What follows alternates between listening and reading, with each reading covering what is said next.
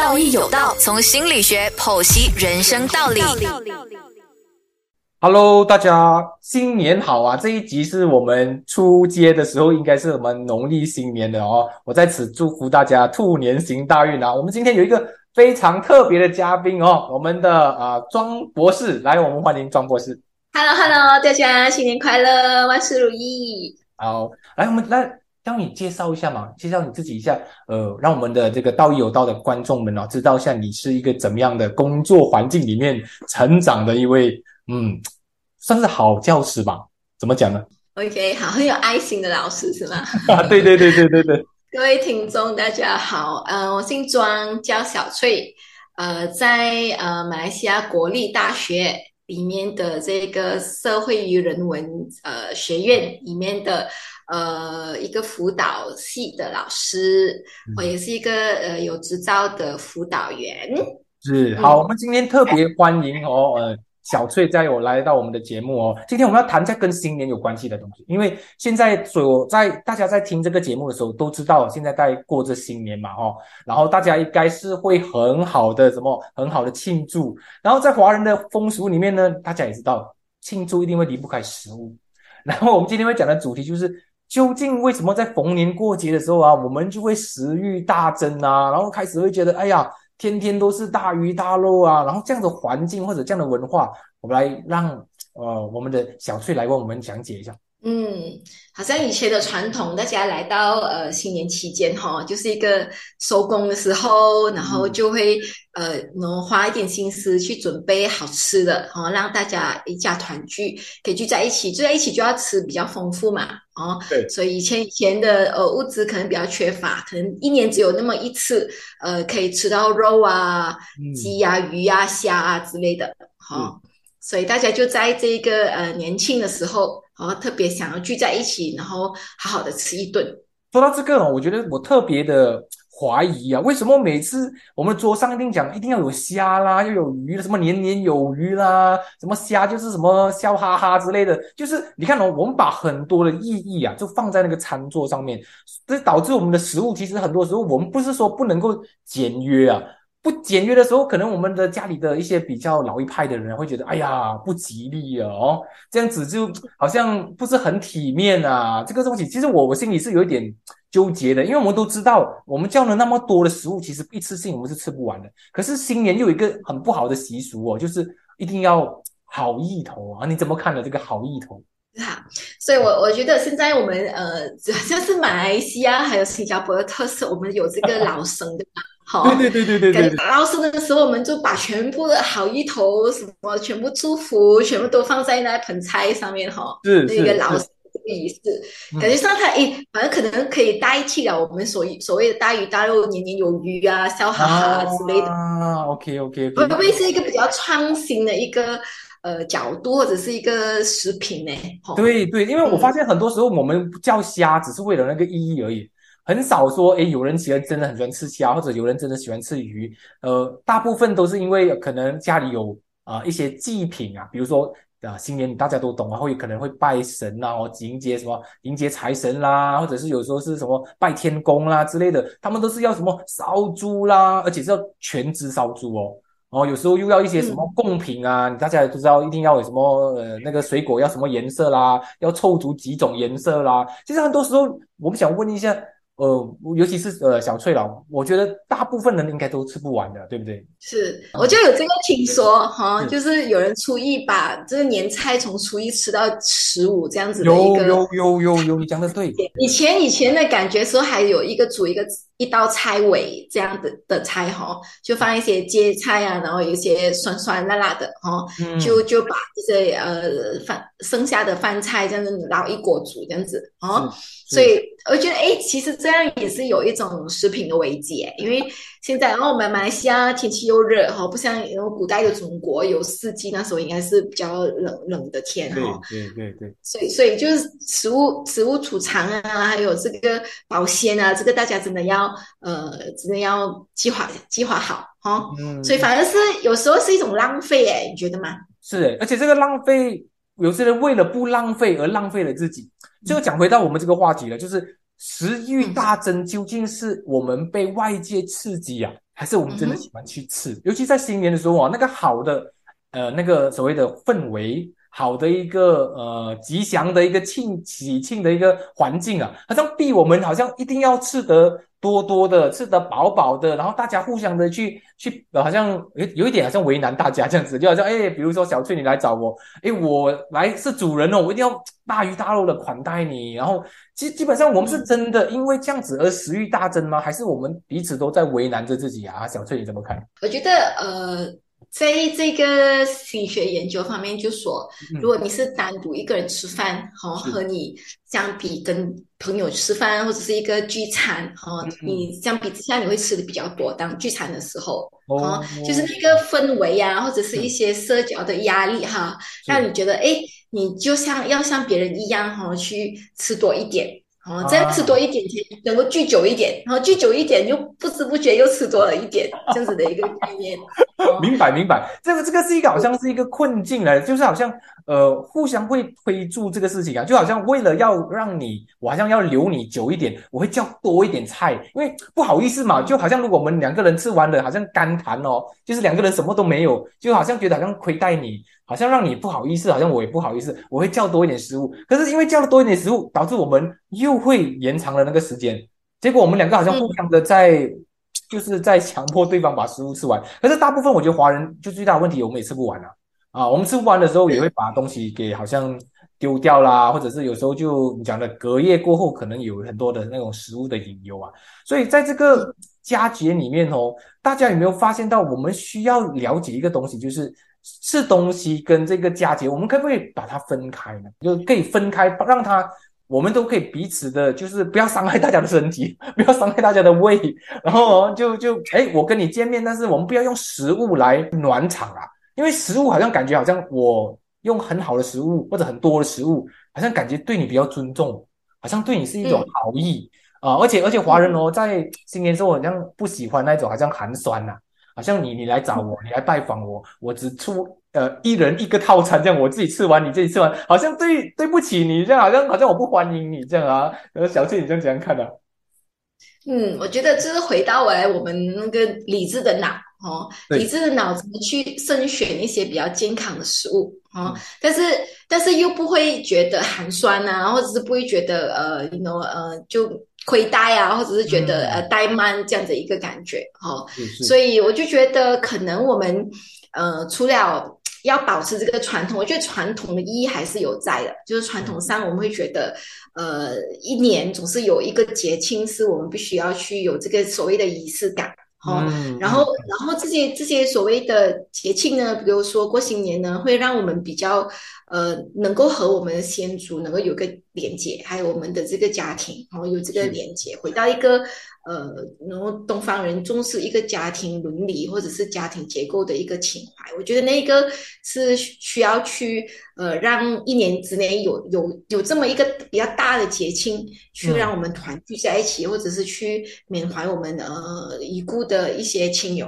啊，这些都是情感上我们需要有的一些连接。像你说的情感的连接跟食物的选择哈，可能有时候就是一种两难，因为食物不仅是营养或者是。食物的呃营养价值而已，它还包括了很多我们对食物的感情。嗯，比如说，对对，我家呢就有个传统，我妈呢就会每年她就会做这个叫做呃，我们然后这边的话就叫阿赞，阿赞啊，就是一些对一些呃呃很健康的蔬呃蔬菜啊，什么嗯就是。呃，有一点呃，cucumber 啊，黄瓜，黄瓜，有点包菜啊，有一些呃萝卜啊之类的哦。然后这个这个阿赞呢，就是让我们觉得啊，过年到了哦，这就是这个是一种一种凉菜吧哦，跟所有的听众们大概讲解一下，是一种凉菜哦，就是他会把一些蔬果或者是一些呃凉菜吧，就这些青菜比较脆口的，把它混在一起，然后搅拌在一些酱料里面。哦，然后把它变成啊一个小小的小菜吧，有个可能是在前菜。我们再来过就讲到这个呃食物跟安全感哦。从心理学来看呢，其实好像我们很多食物食物跟安全感是很离不开的，因为我们想想到的是我们小的时候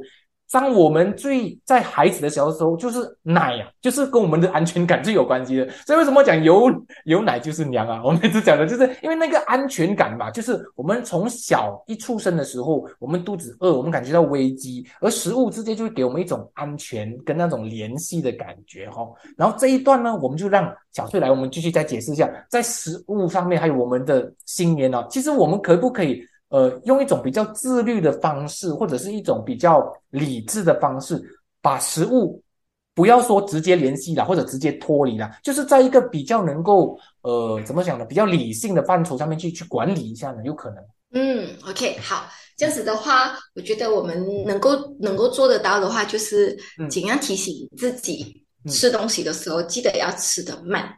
吃的慢的话哦，就要保就就在咀嚼的时候要下一点功夫。是好，有人说过，在咀嚼要咀嚼一口一口饭菜要咀嚼三十三下。哦，我们是 这数字是哪里来的？就是我们要让我们大脑知道，哎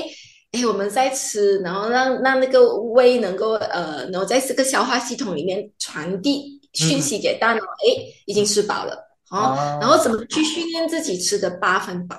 是，还有另外一个，我觉得可能。呃，这个嗯，可能我们可能有一点创新，或者我们必须要去有这个自律，或者是有一个嗯，怎么说共识啊？吃饱了的人可不可以就离座呢？哦，之前我们会说，是是传统上我们都会等全部人都吃完了，然后我们才可以离座嘛，哦，就是尊重。呃，大家的一个氛围哈，像如果吃饱的人，可不可以选择去做一些呃其他的，比如说呃过年需要做的东西呢？哦，把这把这个协议可能可能在这个家人呃，然后做下一次的时候就可以讲好，是好是。这说到这个，我可不可以说，然后如果今天比如说我去你家拜访你啦，然后我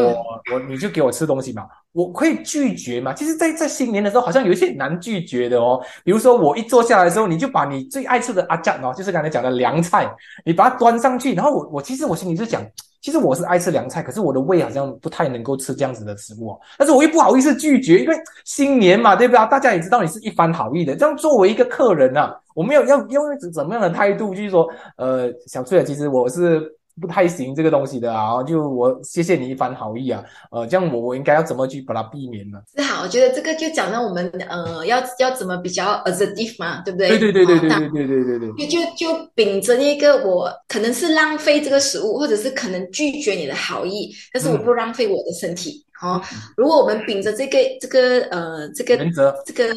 选择，好，还有这个原则，嗯呃的话，其实我们要拒绝的话，其实是。呃，尊重我们自己的身体是是是是，因为因为有时候我去到朋友家哦，我明明不喜欢某种饼干的，或者某种就他们觉得很有特色的东西，可是我不太喜欢吃，尤其是可能跟一些有花生有关系的，因为我不太喜欢。虽然我没有花生过敏啊，但是我会比较不喜欢。但是有时候因为到人家家嘛，对吗？我随便也要吃两口，可是你吃几口的时候，对方会以为你很喜欢吃哦。我会大量的把其他东西都带过来，就好像大家都很害怕，好像我招待不周啊，然后啊，然后大家就觉得呃被被那个气氛烘托出来啊，烘托到大家都被逼就把它吃干净哦。有时候觉得好像给面子啊这种东西，我就觉得有时候是不是我们呃作为不管是客人还是呃被邀请的，就是或者是邀请别人的人，都应该保持这一种默契呀。就是说我们现在的年代，老实说，我们啊。很多东西不是新年才吃的，对不对？尤其是啊，我们常讲的肉干呐，还有一些呃饮料啦，一些什么饼干，其实在平常的时候我们都可以吃到的，我们不缺的。但是我们要怎样去把这个文化，就是说慢慢做进行一些改良呢？就好像你讲的改良，就是共识啊，我们两个人的共识，就是我去你那边啊，你不吃我也 OK。然后最重要是你不仅仅是用吃来去烘托这个环境跟烘托这个氛围。我们该怎么做呢？就好像你刚才讲，我最赞同的就是离桌，就是当我们吃饱了或者只只吃好了，就我们就会离开，就觉得够了。这样我们要怎么去保持这种所谓的良好的社交呢？就是说，哎，呃，小翠，我这个东西我不喜欢吃，但是我觉得我吃饱了，我们可以我们可以继续聊啊，我们可以继续开心的去呃，可能去聚会。可是为什么食物变成了是一个不免俗？不如我们换一个方式，你有什么样的？就是给我们的听众们有什么 tips 吗？除了吃东西，我们新年怎么可以自律起来？好，所以呃，我我最近在学日语，哈，所以在在日本的文文化里面，哈，他们是不会拒绝的。哦，是是是是，你对你有什么想要吃的话，他们就讲讲一句阿里嘎多求多这样子哈。对他们从语气那边说，哎，谢谢，但是这样子，好，哎，我们就明白，哎，他是想想要拒绝我们，但是他用一个比较呃温婉或者是比较有礼貌的一个一个说法。哦，嗯，我觉得我们也可以能学习起来哈。嗯，这个看起来很好吃耶，呃，但是我现在今年打算减十公斤，嗯，就从昨天已经开始了。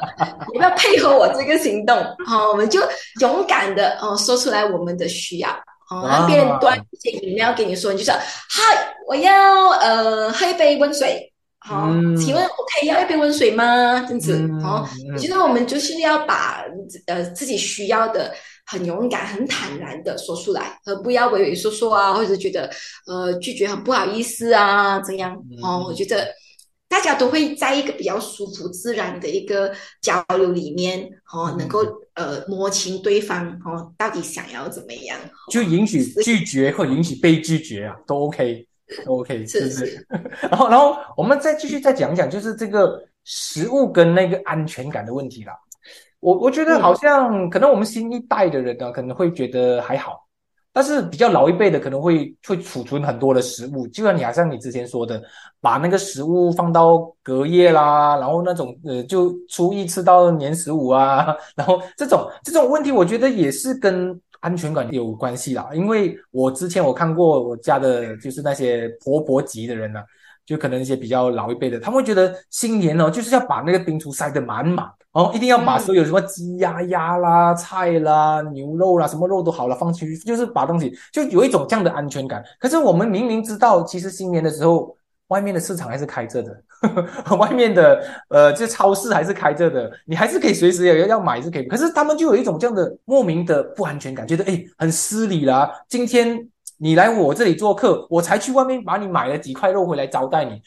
那个感觉很不舒服，那感觉好像我好像很不不是很欢迎你，或者是感觉到好像没有为你而准备，好像怠慢了你。所以对于这些比较老一辈的，你有什么想法吗？有什么建议给他们？对呃比较婆婆级或者是公公级的长辈呢，我就觉得，哎，为了呃避免冲突，因为家人之间晚辈跟呃长辈之间的冲突，我觉得晚辈还是要很多很多的体谅，因为我们了解到他们的成长背景，毕竟是呃然后艰苦的日子挨过来的，好，所以我个人觉得，如果冰箱只是塞满那那那几天，哈，我觉得。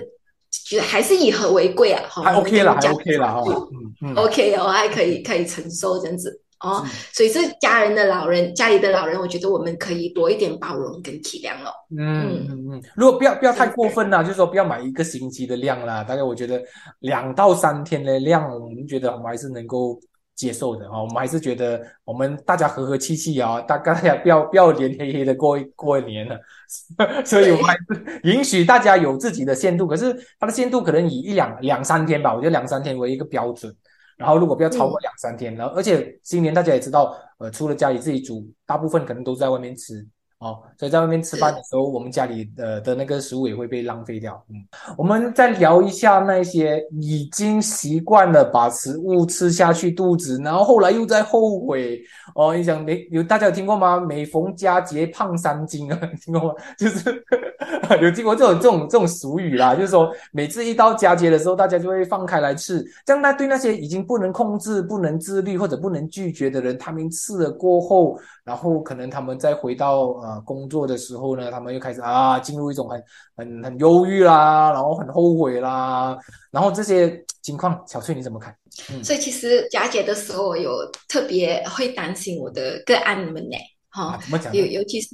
最近接的一些比较一定 disorder 啊，对对对，他们一定这个这些。呃，有食食物障碍是吗？怎么翻译？这个一定呃，一定说的应该就是呃厌食或者是暴饮暴食吧，就是他们不能够控制他们的食量啊，太过多或过少啊，这就有三种嘛，对不对？嗯，好，所以这个佳节，呃，这个厌食症有厌食症或者是暴饮暴食，还有一个叫不里面的，不里面是吃了很多，然后又会抠喉吧？哦，抠喉会凸出来的，对对对对对对，有破筋的那一种。所以这这这个佳节佳节呃的的期间哈，我就就会非常担心我的个案哦，嗯，就是诶他们在在选择食物的时候，或者是他们饮食的这个习惯，呃，会被会被加剧啊他们已经有了的一些一定 disorder？哦，所以好像也讲了，嗯，然后吃了太多进肚子了，哦，所以我的个案就要呕吐出来这一种，哦，呕吐又又会引起很多很多的，嗯，这些，嗯，怎么讲，side effects 啊，或者是副作用，嗯，副作用，然后让我们的喉道啊，我们伤我们的，呃，我们这个胃酸导流啊之类的问题，然后引发了更多更多的问题，所以吃进去了的食物呢，哦。我们觉，我就我就会建议大家，能不能够让这个消化系统有一个比较好的恢复期哦，或者是呃修复期哦，怎么可以让大家在新年过后回到呃日常的生活正常的饮食啊规律，正常的饮食，对对对对对，所以可能之前我们所说的啊，就是回到来，哎，你的选择是什么？哦，好，现在现在有现在提倡了一些是比较呃少糖啊，或者是少碳水化合物的一种饮食习惯，哦，又或者是我们非常推行的，我们叫做呃 quarter quarter half 的，这个是就四分之一呢，就是吃这个呃蛋白质，四分之一呢就是吃一些呃碳水化化合物，然后一半以上的这个 portion 哈，我们的食物的分量呢就是放在蔬菜跟水果。好，所以我觉得我们回到正常的饮食、正常的工作天、上上学、上班的天，我们还是要让这个理智的呃头脑回来。像我们通常有一个问题哦，我觉得我需要问小翠，要帮听众们问小翠的，就是有时候吃剩下的哦，会被人家逼着带走的，比如说一些肉干啊、饼干啊，我们就会很自然的把它带去工作的地方啊，或者是把它带去我们平常的生活里面的饮食里面，我们该那么那么怎么去处理的呢？派给别人吗？就是，我觉得派给别人是一个很好的一个方法，就是食物大家一起分享的一种感觉。因为一个人吃可能吃一个十人份，哦，但是你分给二十个人，然后他大概得一个人得到半份而已。哦，但是那个欢庆的节日、节庆又不浪费的这个传统，又可又可以保留下来。哦，但是还是有一样的，就是如果是狠心觉得这些食物是绝对绝对没有营养价值的话，我觉得大家还是还是可以有一个断舍离。哦，因为在说那些完全没有营养价值的那些零食嘛？是，比如说是你知道一百 percent 就是油炸的面粉之类的，对对对对对对，啊，就就就很像心就断舍离。啊，要秉着原则就是不要。宁愿浪费食物，也不要浪费自己的身体。OK，啊，因为身体吸收了这些垃圾食物，它需要更长的时间去呃做一个恢复。明白。嗯，那我就觉得就是呃，我们我们心理学也讲了，这个就是有有一种 stimulus 嘛，有个刺激感啊。如果你看到用眼睛，然后这个肉眼看得到的东西，它就会刺激我们的食欲，或者提醒我们，哎，这东西还有在，我们要去赶快把它吃完。哦，所以可能要做到去把懂事的东西藏起来，或者把就是直接把它丢掉。哦，来一个真正的看不到它，刺激不到你的呃食物的欲望这样子。OK OK，这个我觉得这是给那些可能啊过胖的啦，对吗？或者是那些控制不了食欲的。但另外一些就是可能整个新年呃也也也控制的很很好，甚至也不不太吃的。然后整个人就非常警觉的那些人呢，你你给他一些什么什么想法嘛，或者什么建议嘛？因为他们就是非常自律，甚至别人吃什么他也不吃，他就是说，哎，这个有害健康，然后非常的觉醒，然后然后把那东西都推开，然后回到正常生活之后，他们会不会有一种遗憾呢？觉得好像没有什么过到年，因为我们很容易把年跟食物挂钩在一起的，就好像你你刚你刚才呃在第一段的时候讲阿扎对你来说就是过年嘛，如果整个过年没有吃阿扎，好像。少了一点东西，那么我们该用一些其他的仪式感来代替吗？可能代替掉这个食物的仪式感吗？有这样的可能吗？所以这个过年和食物带给我们的，比如说你刚才讲的，就是和亲人的这个连接，像我和我妈妈的连接，好，或者是一个安全感，哦，其实我们都知道，它其实呃包含了或者是代替了其他很多的社交的意义，或者是我们人呃呃去怎么处理我们焦虑的一个方法。哦，用吃，或者是聚餐来来呃缓解那个焦虑哈。嗯嗯，是是，所以只要我们意识到，哎，这个年过了，但是我没有吃到什么非常非常好吃的，但是我做到了，哎，我我没有这个对于食物美呃的焦虑，或者是我已经连接了和亲人之间的感情，哦，这样就不会有什么所谓的遗憾了。哦，然后就可以继续保持着呃这个自律，然后呃安安全全或者是健健康康呃过完一年。哦，我觉得这样子还是对身体比较呃比较良善或者是比较慈悲的一个一个举动了，不要危害自己身体。是好，今天非常谢谢哦，我们的啊庄博士哈啊，我们谢谢我们抽空在这个新年的时候给大家讲一下关于这个食物东西，在下次有机会的时候，我们会继续再邀请我们的庄博士来到道有道来做客。好，谢谢庄博士。OK，谢谢道友，谢谢大家。更多资讯可浏览面子书专业心理自信文字之旅，锁定每逢星期四早上十点，听心理辅导师林道勇与你道义有道。